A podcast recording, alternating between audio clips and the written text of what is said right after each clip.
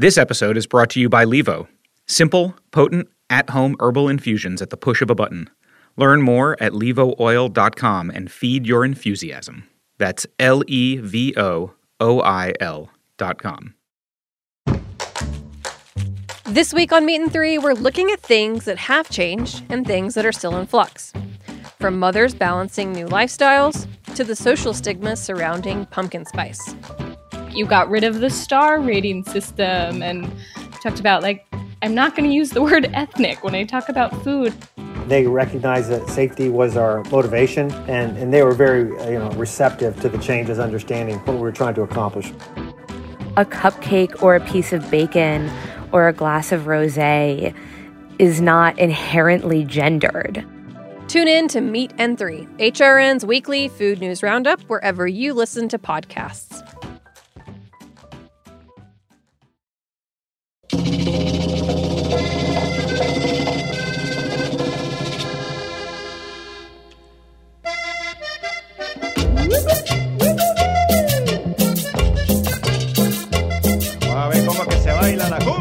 Este episodio de Buen Limón Radio está yendo de cumbia, de cumbia colombiana que se oye en Monterrey. Y es por una razón en particular, María. Es una película que vimos hace un tiempo que se llama Ya no estoy aquí. I'm no longer here. Es una película que nos marcó. Y lo que nos marcó en particular fue cómo la cultura o la contracultura da un sentido de pertenencia. Y por eso es que vamos a hablar hoy con Fer Frías. Ana, nuestra productora, participa en esta entrevista porque ella fue la que lo consiguió a él, la entrevista con el director de esta película que está en Netflix. Y resulta, Mariana, que es la película que México ha escogido para que los represente ante las nominaciones a los premios Oscar de la Academia, lo mejor del cine en el mundo. Es un gran director de cine, ahora está en México visitando a su familia, afectados un poco por COVID, pero nos va a dar unos minutos, Mari. ¿Qué preguntarías? ¿Qué le quisieras preguntar a él? Quisiera preguntarle qué le dio la idea de investigar sobre este movimiento, estos niños, esta estética, la pasión por la música, la- el compromiso con su forma de vestir, con lo que oyen, cómo hablan. Me parece fascinante, quisiera saber qué lo llevó allá. Pues vamos muy emocionados a hablar con Fer Frías. Mira cómo gozan las gaviotas. ¿Cómo te sientes ahora? ¿Dónde andas? Eh, pues mira, estoy en la Ciudad de México, muy contento. Este, todavía no me la acabo de creer con la, la- la posible nominación, pero la representación de México. Y pues nada, nos llegó antier. Estamos por aquí con muchas cosas. Ha sido un año lleno de emociones de todo tipo. Y pues nada, lo que venga, ¿no? Claro, ¿qué, qué, qué pasó con la atracción de la película, Fer? Me, me fascina mucho cómo, ver cómo despegó una idea, se hizo una película y, y me imagino que ahora la atracción eh, se estalló. ¿Cómo ha sido ese proceso desde que salió al aire hasta ahora que estamos hablando nosotros? Pues mira, desde que salió al aire para acá, bueno, desde que, más bien desde que se salió al público en mayo 28 de este año, pues la verdad es que ha sido un- una, una grata sorpresa porque cada vez va extendiendo su alcance. Comenzó siendo muy bien recibida por la, pues por la, la crítica y después por el público y en México particularmente pues se volvió, me da hasta un poco de modestia decirlo, pero se volvió una cosa bastante grande en el sentido de que, de, de que la gente se apropió del proyecto y lo hizo suyo y encontró en, e- en- en él una forma de representación que les pareció fresca y se han vaciado en, en, en acercarse a nosotros y mandarnos sus contribuciones, eh, sus opiniones y muchísimo cariño. Y, bueno, pues es algo muy especial porque normalmente las películas de esta naturaleza, digamos, o de un corte que quizá arranca en un festival, pues pre precisamente empiezan en un, generando atención en un festival en el extranjero. Y en este caso fue todo lo contrario. La primera atención fue aquí en México. En octubre arrancamos en el Festival de Morelia, donde ganamos los dos premios. Y después de ahí, pues te digo que se ha solidificado mucho dentro de México y a, partir de ahí se ha expandido, evidentemente, eh, primero hacia Colombia y Argentina, donde fuimos pues, países súper cumbieros, obviamente. Y después, bueno, no sé, ahora vamos a apuntarle hacia el norte con esta posible nominación, ¿no? Eh, habíamos visto de la contracultura colombiana en esa parte en Monterrey y habíamos visto algunos artículos, pero pues nunca pensamos que fueras tú la persona en llevar esta película a la realidad y nos emocionamos y ahora que está creciendo y regresando también a esos otros países de donde viene la música, eh, todo parece como conectado por alguna manera. Y por eso quería preguntarte, Fer, eh, sabemos que hiciste un proceso extenso de investigación para, para crearla de ceros incluso desde el libro que escribió Darío Blanco Arboleda, pero digamos en todo ese proceso tuyo, ¿cuál fue la pieza clave para la investigación en donde, en donde identificaste que sí iba a ser una película? Eh, la pieza clave es una gran pregunta, Diego. Sin duda el, texto de, Darío me ayudó muchísimo, pero yo creo que, eh, que la pieza clave fue hablar con los chicos porque yo estaba dando talleres eh, en centros comunitarios y entender su perspectiva de vida y cómo era tan diferente y cómo tan inimaginable para mí, tan lejano, cuando me decían como, pues que, pues, dada la situación de cómo estaba la, problemática social ahí, que ellos asumían que su vida iba a ser tan corta, ¿no? Y que, y que ellos preferían como experimentar quizá los placeres de la vida más que apostarle a, un sistema que, pues, que les niega oportunidades y que pues evidentemente ellos tras varias generaciones eh, de experimentarlo así lo saben con absoluta certeza. Y entonces considerando como la división social que existe en este país y bueno en, en gran parte del mundo por supuesto me interesó muchísimo acercarme con, con una mirada empática cariñosa y respetuosa, sobre todo para, para ofrecer una, mirada al otro como más cálida, ¿no? Y, porque ya que hay muchísimos prejuicios, ¿no? Y, había, sobre todo esta cultura Colombia, yo ya había visto unos memes, pero también había visto unos, pues algunos trabajos eh, editoriales que, se quedaban mucho en, los aspectos superficiales. Y, para mí era importantísimo eso, acercarnos al otro y entender de dónde vienen, ¿no? Y pues bueno, creo que, creo que hoy en día, además, el mundo está viviendo un momento muy importante en, esos términos, ¿no? En, mirar el, clasismo, el, racismo, la división social y las formas en las que representamos y desde dónde miramos eh, la problemática social de, pues, de, nuestros países, ¿no?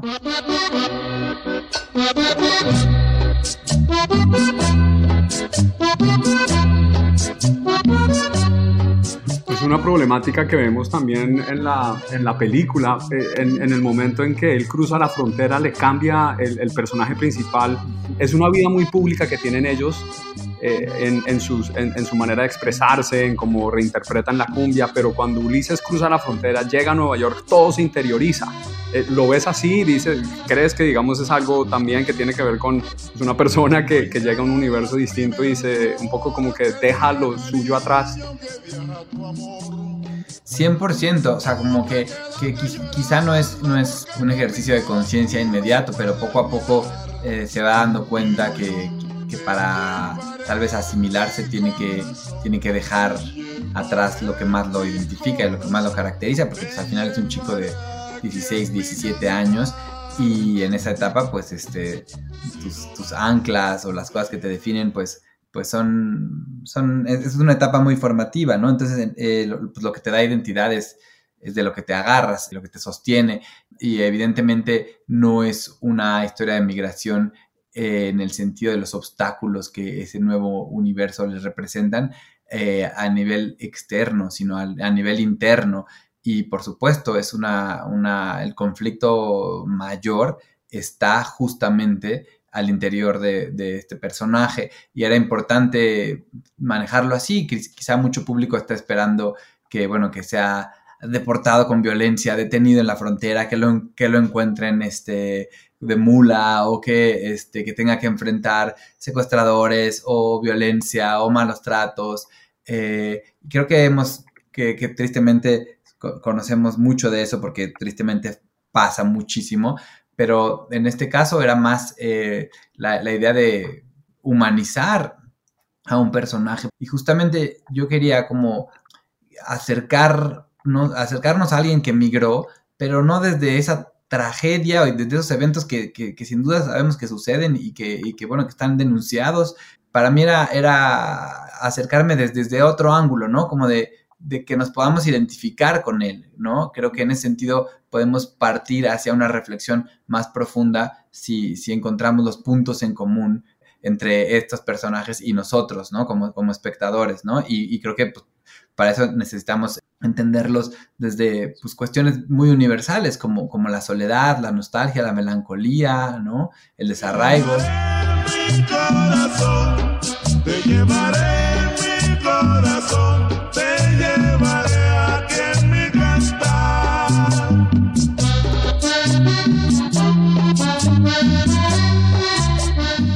notamos que una vez que vuelve a México, esa cultura, o hablando de la nostalgia, esa cultura que ha preservado Ulises, se está perdiendo en México mismo.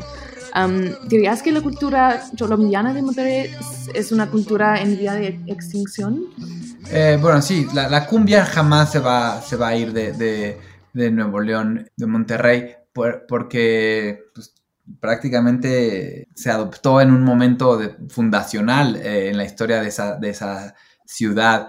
Y esperamos, y estamos teniendo algunas eh, pruebas de ello, que a partir de la película aún más sea celebrada eh, con dignidad y con, con, todo el orgullo de cómo esa cultura fue generada ahí. Lo que sí te puedo decir con, con absoluta certeza, porque me tocó vivirlo, es que que la cultura Colombia, que, particularmente se vestía como los personajes de la película y se peinaba como, estos personajes, claramente ya no está, ¿no? Eh, y obedece a, muchísimas cosas. En primer lugar, esa, esa famosa y terrible guerra contra las drogas que acabó con, con, pues, la vida en la calle, que, que, que, la vida en la calle pues está, se tiende a ser como prejuzgada sin que la gente se tome la molestia de saber por qué, ¿no? No hay oportunidades, no hay movilidad social, no hay espacios de recreación públicos, el mismo diseño urbano de la ciudad lo impide, em, pero digamos que, esta cultura, eh, la de las pandillas, que, pues está muy estigmatizada y, marginal, y marginalizada, nace de, una necesidad de identificación, de pertenencia, en donde los chicos pues tienen que, salen a la, esquina y encuentran que, su vecino, su camarada pues vive lo mismo que él y encuentran identificación y se, refuerzan a partir de, esa mutua, ese mutuo respeto, esa mutua, mutua forma de mirarse y de celebrarse y de poder reinventar su personalidad y su persona porque pues, la, la, familia o la sociedad les ha quedado de ver, ellos saben que no hay mucho que hacer. Y la cultura Colombia, como está celebrada en la película, la de estos peinados, tristemente desapareció del mapa por la guerra contra las drogas, porque estaba muy violenta la situación en la calle, porque las pandillas fueron reclutadas, porque pues básicamente toda la vida en la calle en ese periodo en Monterrey estuvo apagada, ¿no? Porque la gente miraba al piso con temor, eh, mientras yo más me acercaba para buscarla o para trazar los rastros, menos, perdón, la veía, la veía esfumarse entre, entre mis dedos. Ahora, también es bien importante hablar de, que no solo obedece a esto, que hoy en día también avanza con una voracidad impresionante, la globalización de tendencias y, bueno, pues la brutalidad con la que se ataca a los jóvenes para que consuman eh, y, participen de ciertas eh, plataformas y entonces pues ya eso algo tan particular y tan concreto como esta cultura con las patillas así, con los peinados, con, con la ropa, pues ha quedado un poco atrás. Y ahorita vas a Monterrey, pues eh, el, look de los chavos eh, se parecerá más también a, o sea, es igual al, si voy a Medellín y me encuentro, bueno, fui a Medellín hace un par de años y es, lo mismo, ¿no? Y en otros lugares igual, en, Brooklyn se ven iguales, es, bueno, eh, a lo mejor están escuchando un tipo de música parecido. Entonces, bueno, ese, el mundo en el que vivimos cada día menos permite eh, el accidente cultural con dicha espontaneidad, cosa que me parece algo preocupante y, por eso nace un poco la idea de la película también, ¿no?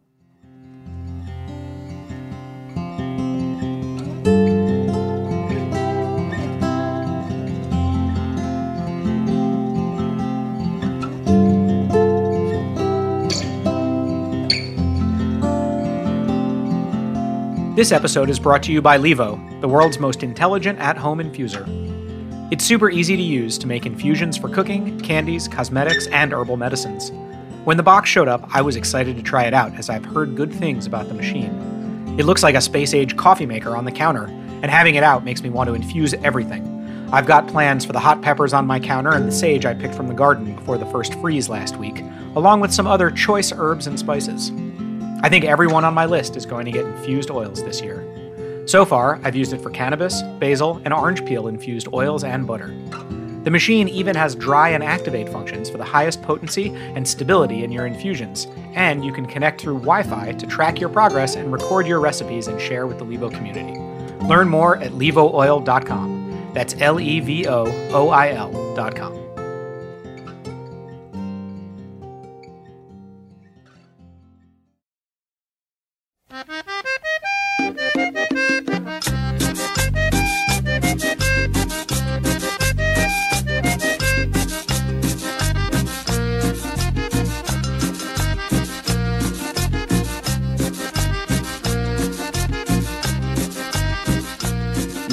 viaje increíble eh, el, que, el, que está teniendo, el que empezaste y el que está teniendo ahora. eh, la energía de la película y, y quisiera saber ese, eh, los pasajeros que van ahí de tu mano son estos actores eh, que pues claramente no lo son, son eh, actores naturales que para cualquier director es un reto, me imagino. Yo me acuerdo de haber visto los primeros actores naturales cuando yo eh, iba, tenía 18 años, iba a cine a ver eh, películas en Colombia y vi a Víctor Gaviria y La Vendedora de Rosas. Y de, de, ahí me acuerdo que viene ese trabajo. Obviamente, pues ha existido, me imagino, en la historia del cine mucho, pero, pero en tu caso, ¿cómo fue el trabajo con ellos? Eh, ¿Qué aprendiste? ¿Qué, ¿Qué, dijiste? Quiero volver a trabajar con actores naturales. ¿O es algo que, digamos, dices fue bueno para la película, pero quizás no lo harías otra vez? No, mira, cada proyecto es un universo en específico, ¿no? Este.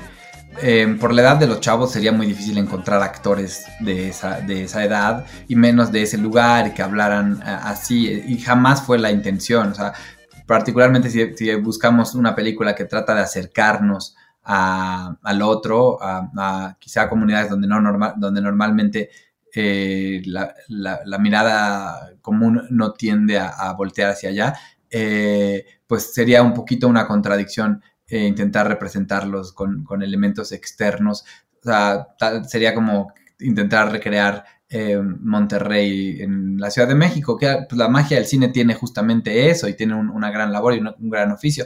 Pero en este caso, pues no es una película eh, específicamente diseñada como para, para el espectáculo o, un entretenimiento que, que, se sirva de, sacrificar, digamos, su postura social, su consigna eh, humana en favor de, de, del producto, del proyecto. Yo eh, jamás lo, lo, consideré y para mí la parte fundamental era acercarme a ellos y juntos este, darnos eh, voz mutuamente para, para, contar esta pequeñísima historia y este pues, testimonio de, de esta cultura eh, me encanta cuando los actores trabajan muchísimo y entiendo sus preparaciones, no me dejan de, de sorprender. El otro día platicaba con una actriz y me contaba algo increíble, me daba una gran lección hablándome de, cómo ella llegó a, la conclusión de que lo importante es el proceso y no el resultado, porque pues como actor no controlas el resultado, solo, solo lo único que tienes es ese proceso y depende de tantas otras eh, cuestiones. Yo creo que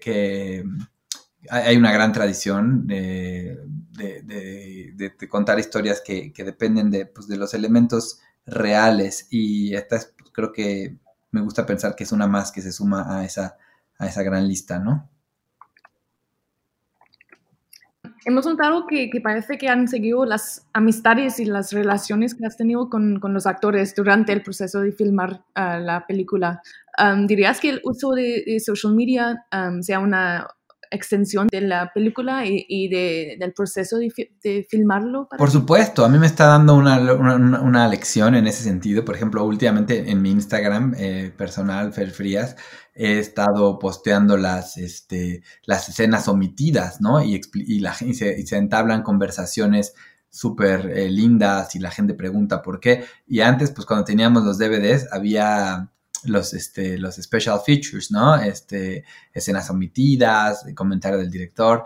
Y hoy a través de, pues, del, del, social media, pues hay esa posibilidad de, de, ofrecerle un poquitín más a toda la gente que ve la película, la, la, abraza, la abraza, la quiere y quiere ir más allá, ¿no? Este, es una herramienta, quizá eh, como en su momento era la, la, página de internet de, ahora pues es simplemente la, el, este, la cuenta de tal o, o, o cual otra plataforma. Y con los chicos, pues sí, este, unos en mayor medida que otros, pero, pero sí, se, debo decir que se volvió una familia, que eh, seguimos trabajando juntos en algunos proyectos, eh, intentando eh, crear más oportunidades a partir de la película. los tercos se volvieron una familia, ellos no se conocían antes de la filmación y ahora pues son, son muy amigos, ¿no? Increíble. Oye, esa escena del beso que pusiste en Instagram, que dices que hay mucho que va a dar de qué hablar, ¿por qué, por qué esa en particular es tan controversial?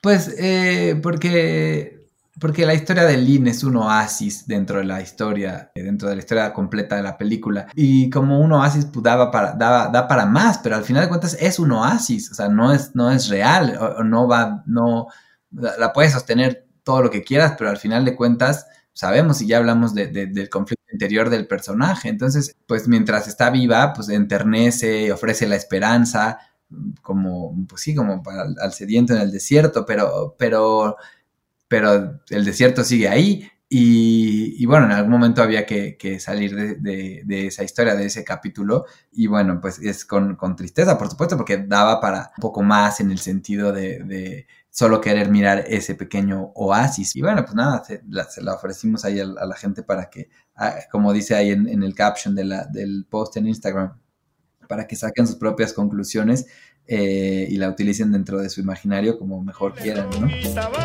Así se baila la cumbia